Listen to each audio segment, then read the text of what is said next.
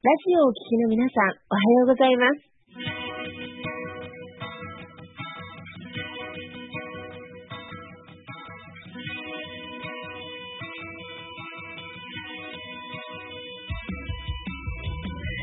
那覇より毎週日曜日9時30分からお届けしております。坂本のり子のラジオ経営塾が今日も始まりました。この番組は20年間で1万人の起業家、経営者を指導してきた坂本のり子先生があなたの経営に役立つヒントや最新の情報をお届けする番組です。坂本のり子のラジオ経営塾、今日も最後までお楽しみください。今日も始まりました。坂本のりひこのラジオ経営塾。パーソナリティは私、根葉智美がご一緒させていただきます。では、坂本先生、本日もよろしくお願いいたします。はい、よろしくお願いいたします。はい。で、今日のね、ラジオ経営塾の方ですけれども、まあ、前回に引き続きですね、えー、まあ、結婚相談所を運営されております、えー、富山孝子さんにですね、お越しいただいております。今日お話しいただくテーマなんですけれども、今日は結婚相談所の開業の3つのポイントということでね、お話しいただきたいなと思っております。これからね、まあ、結婚相談所、ね、やってみたいなっていうふうにね、考えてらっしゃる方もいるんじゃないかなというふうに思いますんで、で、まあ、この結婚相談所ね、どうやったらまあ開業できるのかとか、あとね、どこをね、開業するとき、あの、気をつけていかないといけないのか。で、あと開業した後ね、どうしていけばいいのかとかもね、いろいろ含めてね、お話やって、実際のリアルなところをね、お話聞いていきたいなというふうに思いますので、ぜひね、楽しみに聞いていただけたらなと思います。で、今日お話しいただく3つのポイントとしては、まあ、どこの連盟を選ぶのか。ですね。で、二つ目が、まあ、付加価値をどうつけるのか、付加価値の付け方ですね。で、三つ目が、まあ、儲けようと思うとダメというところで、結婚相談所をね、やってくれるのを心構えというところをね、お話しいただきたいなというふうに思っております。はい、それでは、えー、じゃあまた今日もよろしくお願いいたします。よろしくお願いいたします。はい、えー、ではですね、あの、簡単にまず富山さんの自己紹介からお願いできたらなと思います。はい、えー、ありがとうございます。世田谷区で結婚相談所アトリエローザベルでをやっております。富山忠子と申します。結婚はゴールではなく、お二人の人生のスタートと考えています。ブライダル業界20年の経験を生かして、お別れしない結婚のサポートを目指しております。どうぞよろしくお願いいたします。はい、よろしくお願いいたします。ありがとうございます。でね、あの、富山さんに早速ね、まあ、結婚相談の会場の3つのポイントというところで聞いていきたいなと思うんですけれども、富山さんは、あれですよね、経歴としては、まあ、20年ぐらいブライダルの業界におられて、で、そこから、まあ、独立されて、結婚相談所、まあ、今、3年ぐらいですかね、営まれてるというところだと思うんですけど、これ、あの、そもそも富山さんがその開業しようと思ったきっかけをちょっともしよかったら最初、教えていただけたらなと思ったんですけれども。ありがとうございます。ご紹介いただいた今、まあ、20年ぐらいブライダル業界っていうところなんですけれども、38からですかね、50ぐらいまで、まあ、ある大手のブライダル企業にあの所属してたんですけれども、やっぱそこで毎日毎日、あのもう本当に幸せの絶頂のお客様の結婚式のご準備をさせてもらっていて、で、あの、まあ、職種としてはいろいろお衣装ですとか、ハワイウェディングですとか、まあ、ドレスですとか、いろんなあの仕事に携わったんですけれども、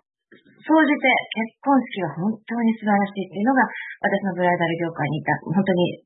全て集約できるところなんですね。で、やっぱり結婚式を挙げる方っていうのが年々減ってきていたので、結婚式をまず挙げる人を増やしたいっていう発想から、だったら結婚式あげる人っていうことで、結婚する人を作ればいいなと思ったんですね。で、まあ、それまであの、ブライダル、あの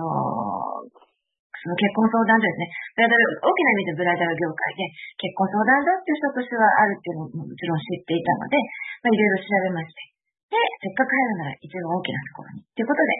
大きなあの結婚相談所の連盟に入りまして、今、まあ、3年目に入ったところです。はいはい、ありがとうございますね。はい、でも、そのブライダルのね、業界からね、独立されてというところで、でも今あれなんですね、全体的にやっぱ結婚される方減ってる感じなんですますね。あの、まあ、私がいた時で入籍される方の半分ぐらいしか結婚式挙げられなかったんですよ。今、またコロナ、あの、まあ、ちょっとまた戻ってきましたけど、まあ、コロナ経て、もう本当に結婚式、どんどん減ってきてしまってるので、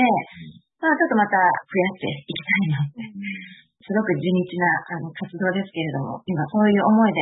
やっております。結婚式はいいですよって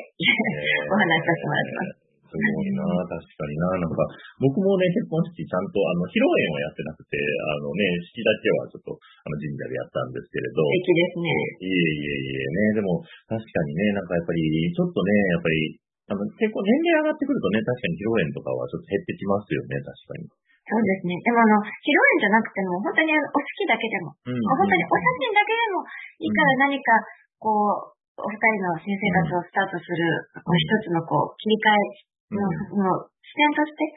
何かやっていただければいいかなと思ってます。はい、確かにね。でもね、本当そういう方がね、増えるとすごくいいなというところなんですけれど、まあ結婚相談所ね、開業されたと思うんですけど、その、まあ3つのポイントというところでね、最初にまず、まあどこの連盟を選ぶのかっていう、まあどこをね、選ぶのかっていうところなんですけど、この辺のちょっと、はい、選び方とかね、もしよかったらちょっと教えていただきたいなと思ったんですけども。ありがとうございます。まあ、ナコードさんが所属する、この結婚相談所の連盟っていくつか、まあ、ありまして、まあ、5つぐらい多分、あの、あるんですけれども、私が、まあ、所属してるのが一番大きなところなんですけど、所属する、したらもう本当に即日開業できるですね。で、特に準備はこちらはいらないんですよ。そこにあるデータベースが入っているものを使わせてもらうために、まあ、そこに自分のアカウントを開くんですけども、まあ、その使用料です。でそういったもののために、まあ、お金が必要。で、そのお金はですね、まあ、その連盟によって、まあ、本当に桁が違ってくるので、で、そこはちょっとご自身が、あの、どのぐらい今準備責任を持ってらっしゃるかちょっと変わってくるかと思うんですけれども、あの、本当にスタートは、もう入会、お金が入って入会した途端にすぐできます。で、特に大きな準備はいらないです。で、一個すごくちょっと注意していただきたいのは、連盟の方は、連盟スタイルで物をおっしゃるので、やっぱりちょっとこう、まあ、ちょっとすいません、これ連盟の悪口でも何でもないんですけど、まあ、いいこと言言われるじゃないですか。まあどうしてもそうですよね。ビジネス的にすごく、あの成功しますよっていうことをおっしゃると思うんですけど、まあ実際に、まあ成功するためにはどうしたらいいのっていうところが絶対あると思うので、それぞれの連盟で所属しているナコードさんの話を、生の声をぜひ聞いていただきたいと思います。もちろんあの、私で役に立つことでしたら、もう全然いつでもお話しさせていただきますし、あれなんですけど、実際のところの現実のお話を聞かれるのがいいのかなって思います。で、それは、あと、ご自身の、まあ、会うところ、まあ、連盟の規模だったりとか、まあ、その、最初のお金の金額だったりとかでお選びにならればいいかなと思います。はいはい、そうですよね。でもやっぱりそこをね、実際やってる方の声聞くってすごく大事ですよね。ねやっぱりね、どうしてもね、まあ、あの、まあ、これはね、まあ、他の、例えばフランチャイズとかでもね、一緒ですけどもね、どうしてもね、主催の方は、あの、どうしてもいい話が中心になっちゃうんですよね。実際やってる人のね、声を聞くと、実際どうなのっていう話になってきますからね。やっぱそこのね、話を聞いた上でね、ご自身で、まあ、ちゃんと、うん、判断していくというか、そこはやっぱすごく大事ですよね。そうですね。うん特にね、結婚相談所もね、ビジネスですからね、なんか、必ずね、そのいい結果が出るということばかりではないっていうところですよね。あのー、とかまあ、あれですよね。いい結果に結びつけていくためにはどうしたらいいのかっていうところを考えなきゃいけないと思うので、うんだからそうじゃない部分、なんかその、大変な部分をしっかり分かった上で入られた方がいいかなってああ思います。副業なのか専業なのかでもまたちょっと動き方が変わってくると思いますので、うんそこは、あの、マイナスの部分も聞いた上で、プラス乗っていくっていう感じに、ぜひ、はい。あの、仲間が増え、増えた方が私はすごいいいと思ってるので、はい。ていうか、増えてほしいと思ってます。はいはい、そうですね。そうか、でも人によっては、そうか、副業から副業で入るっていう方もいらっしゃる感じなんですね。はい。いらっしゃいます。はいはい。あ、で、副業で始めるのも別に可能は可能っていう。可能です。で、そういう意味ではね、まあハードルは、まあ低い部分はね、あると思うんですけど、ただまあ実際そこからね、ちゃんと本当にね、締めてあげていくとなると、やっぱりそこは自分でどう工夫していくかっていうところが。大事になるというところですかね。はい。私も教えてほしいですね。はい。ありがとうございます。そうですね。はい。で、まあ、その中でね、あの、まあ、二つ目のね、一応ポイントですけれども、まあ、付加価値の付け方ということで、はい。あの、その結婚相談所っていうね、だけだとちょっとやっぱり厳しいっていう感じなんですかね。あの今、非常にやっぱり婚活業界が、あの本当にこう、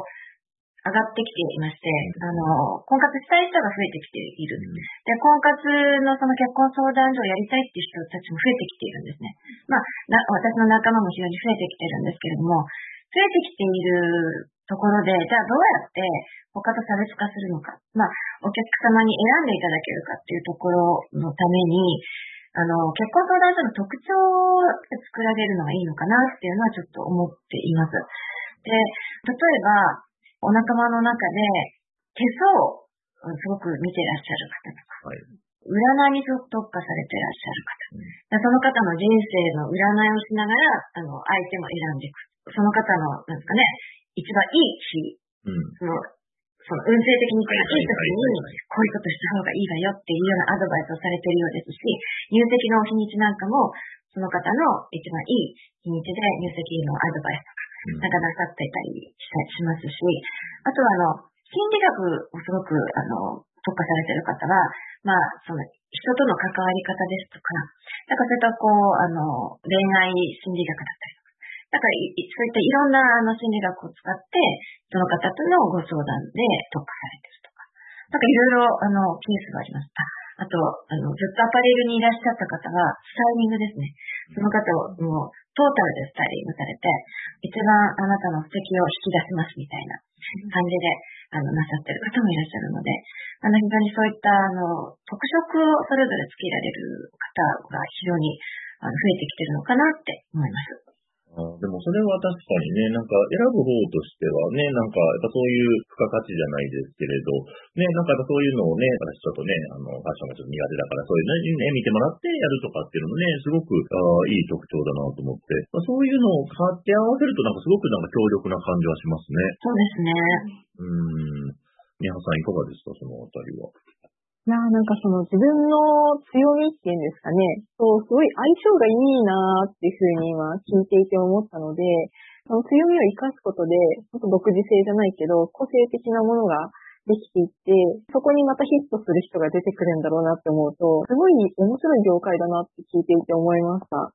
ちょっと楽しみです。いろんなところちょっと知りたくなりました。うん。うん。ねすごい。いや、本当にね、そういう、だから自分が今までやってきたことも結構活かせるっていうところなんですかね。そうだと思います。はい。富山さんとかだと、そういうブライダルの経験がやっぱり生きるみたいな感じなんですかね。そうですね。まあ、最初のその入り口が私の場合はその結婚式を挙げる人を増やしたいからっていうところだったので、うんまあ、成功のその先までずっとお世話いたしますっていうのが、まあ、最初の私の進め方だったんですけれども、まあ、ご成婚から始まるお付き合いっていうのを私は、あの、やってたんですけども、うん。なん。かもう、もっと先まで今はもう関わりたいなって、もうその方の人生に関わりたいってすごく最近は思うようになりまして、はいはい。あの、ちょっとサービスの幅も広げていきたいなって今思ってるところです。はいはい。え、今後はどういうふうなことを広げていく感じなんですか？あの、まあ、最初はその結婚式ですとか、まあ、お子様の七五三ですとか、なんか私が今までやってきたところだったんですけど、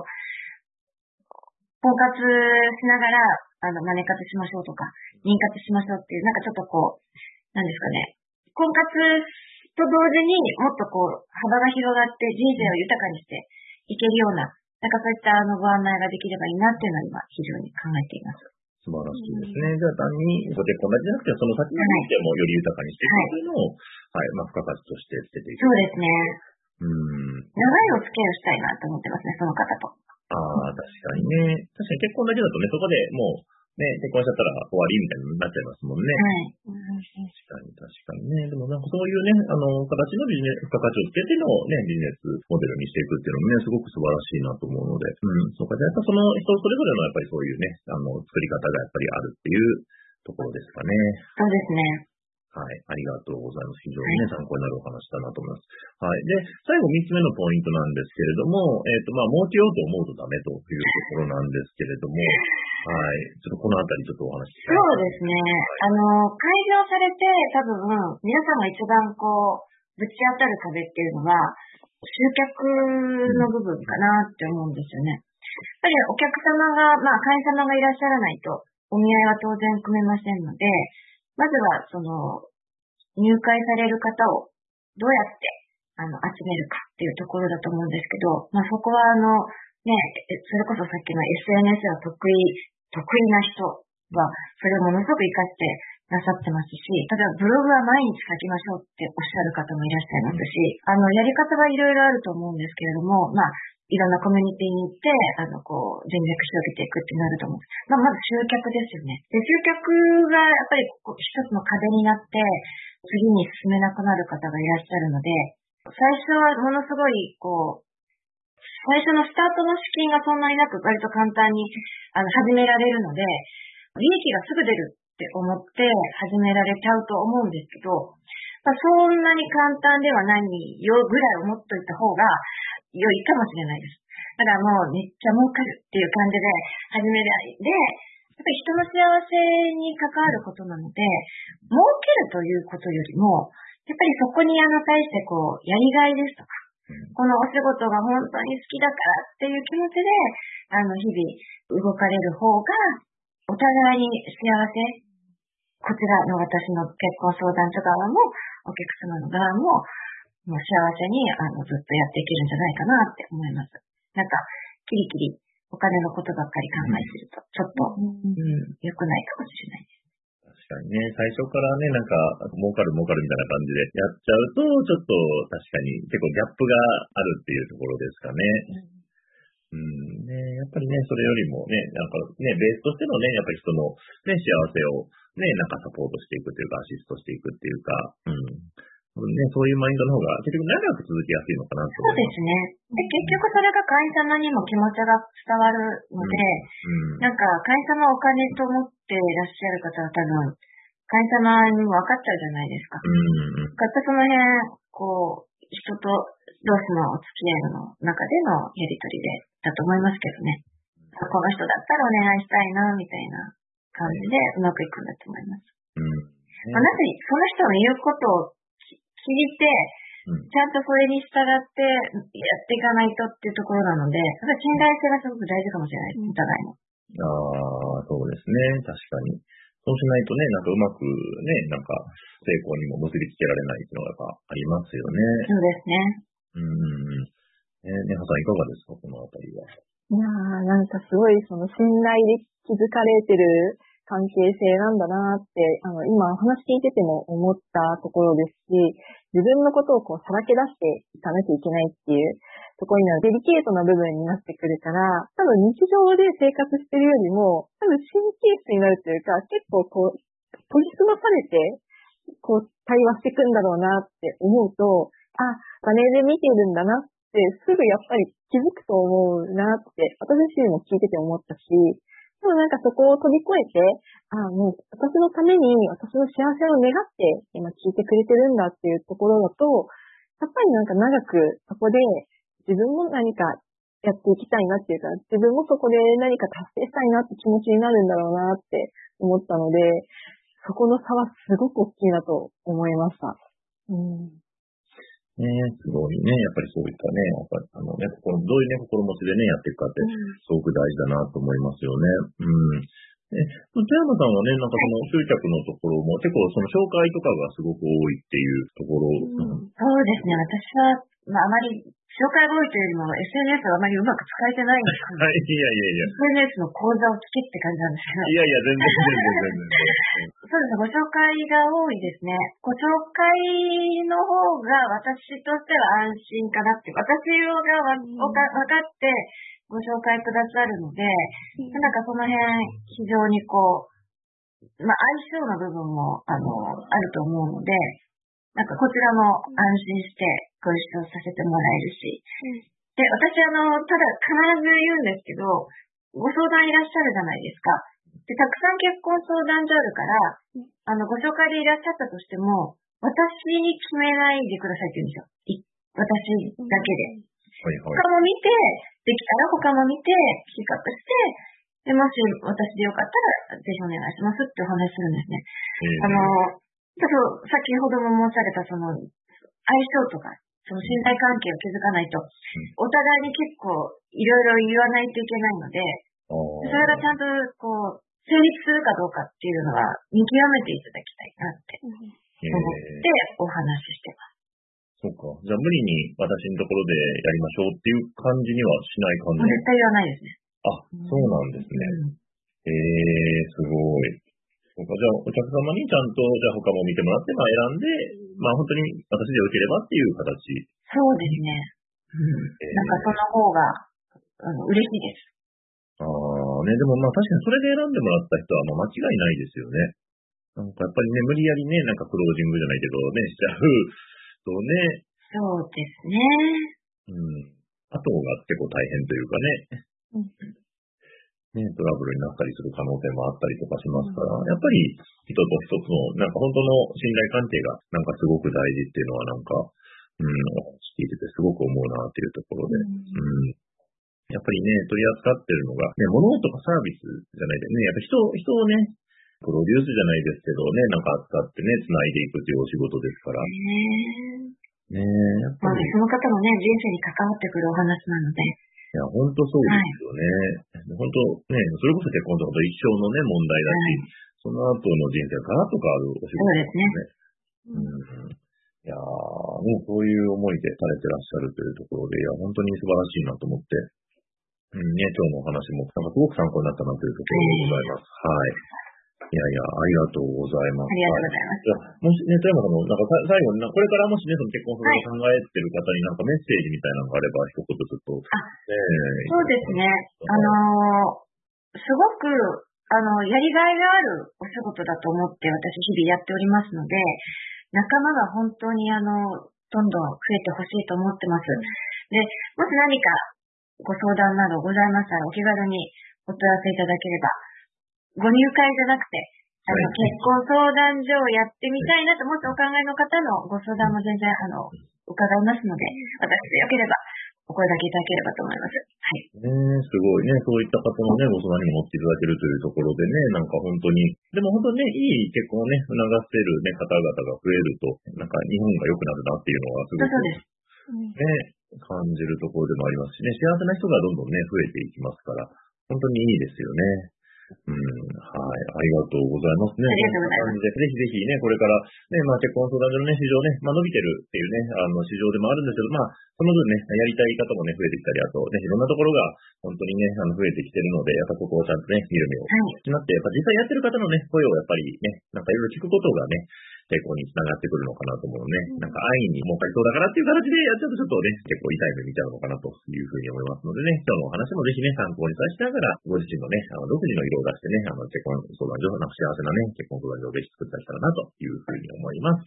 はい、という形でですね、今日はこの辺で終わりにしたいと思います。それでは、富山さん、今日はどうもありがとうございました。ありがとうございました。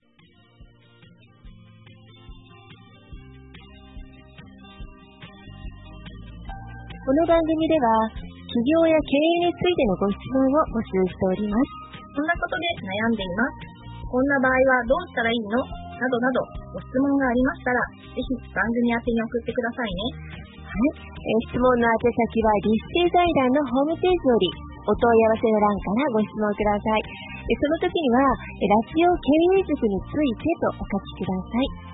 また、ツイッターでも質問を受け付けております。ハッシュタグ、ラジオ経営塾をつけて投稿してくださいね。この番組は沖縄の起業家や経営者のビジネスの成功に役立つ内容をご紹介しております。また来週、日曜日9時30分より、ラジオ経営塾でお会いしましょう。皆様楽しい日曜日をお過ごしください。